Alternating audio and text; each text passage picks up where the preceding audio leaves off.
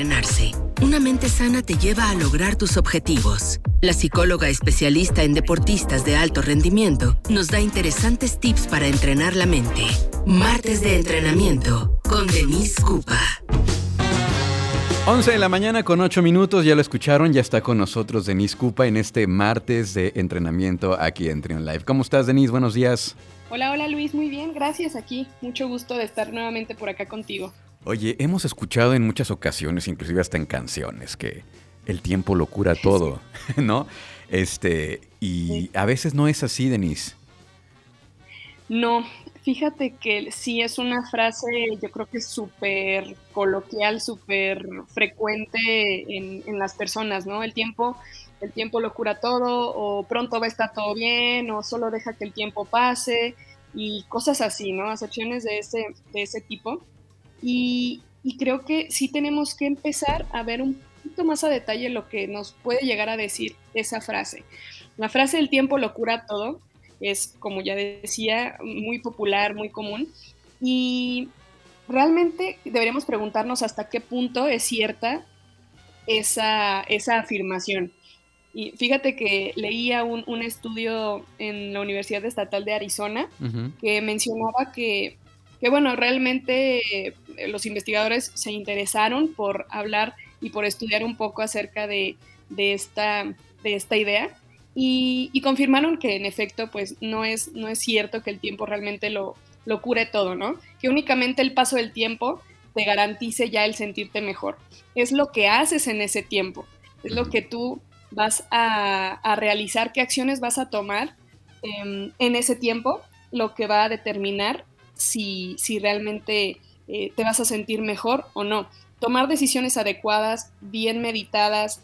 Mm, lo, que, lo que tenemos que enfocarnos como personas es, mm, si yo ya me estoy sintiendo mal, tengo que primeramente aceptar que me estoy sintiendo mal y, empezar a ver qué opciones tengo, ¿no? ¿Qué, ¿Qué, opciones tengo para a partir de ello tomar las mejores decisiones y, esas mejores decisiones, Luis, a veces es tomar distancia de alguna persona que, con la que tuviste algún conflicto, poner límites, poner límites con alguna otra persona también con la que pudiste haber eh, tenido algún conflicto, eh, sanar tus relaciones con algún ser querido, eh, ¿qué más? Aprender propiamente en este recorrido a través del tiempo, aprender estrategias y herramientas para afrontar de mejor manera las situaciones que puedan venir. Es decir, em, por sí mismo el tiempo no es la, la, solución. No es el elemento mágico, ajá, no es la solución. Es lo que haces durante ese tiempo lo que te va a ayudar a sentirte mejor. Sí, o sea, no es de dejo de hacer algo y solito el tiempo lo va a curar, ¿no? Sí, como dices, hay inclusive situaciones de mucho riesgo donde se necesita pues la intervención, ¿no? Ayuda de gente profesional que sabe de estos temas, porque cuántas veces hemos visto estos casos que una depresión tal vez o una situación muy delicada pues tienen finales muy trágicos, ¿no? Claro. Por dejárselo al tiempo y no hacer nada también. Exactamente, exactamente Luis. Eh, diste justo en el clavo. Ese tipo de situaciones, ya cuando nos vamos a, a ese extremo, a esa situación mucho más complicada, más compleja, mm, nos damos cuenta que, a veces puede pasar y pasar y pasar el tiempo y no necesariamente la persona se está sintiendo mejor, incluso a veces al contrario.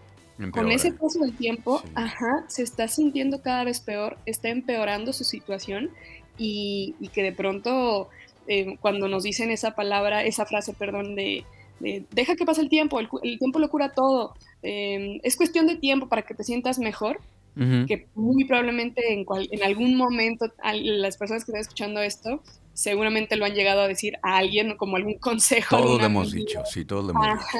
O, hasta nosotros mismos, ¿no? De, bueno, dejaré que pase el tiempo y me voy a sentir mejor. Pero que, que, entendamos que no, que no es cierto, que no, no por el simple hecho de que pase el tiempo te vas a sentir mejor y que hacer énfasis nuevamente, como siempre lo hacemos, en que si tú te estás sintiendo mal, eh, se está viendo vulnerado tu, tu bienestar psicológico, pues que pides ayuda profesional y te acerques con alguien que, te pueda ayudar en ese sentido. ¿Cuál es el punto de quiebre? ¿Cuál es el momento en el que eh, la persona que tiene una situación en este sentido, eh, ve que empeora. O sea, ¿la persona sí es consciente de que está empeorando? ¿Cómo podría la gente, esta persona, darse cuenta? ¿Cuáles son los síntomas o qué situación, qué pautas, como tú les dices, eh, Denise? Mira, sí es una, es una gran pregunta, Luis, porque creo que a partir de ahí la persona puede, puede saber si, si va bien o no la situación, ¿no? Pero si bien el tiempo puede ser un gran aliado, tampoco se va a decir que, que, que, que sea un enemigo, ¿no? Tampoco, no son negros ni blancos. Simplemente entender cómo, cómo va todo el proceso.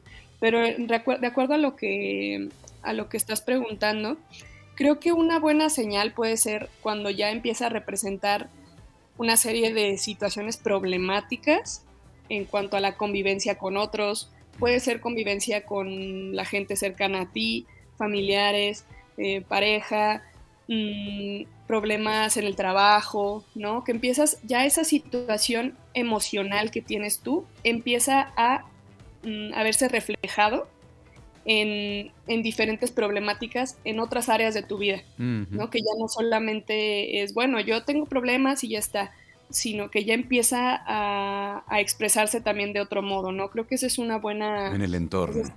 ajá, un buen indicador.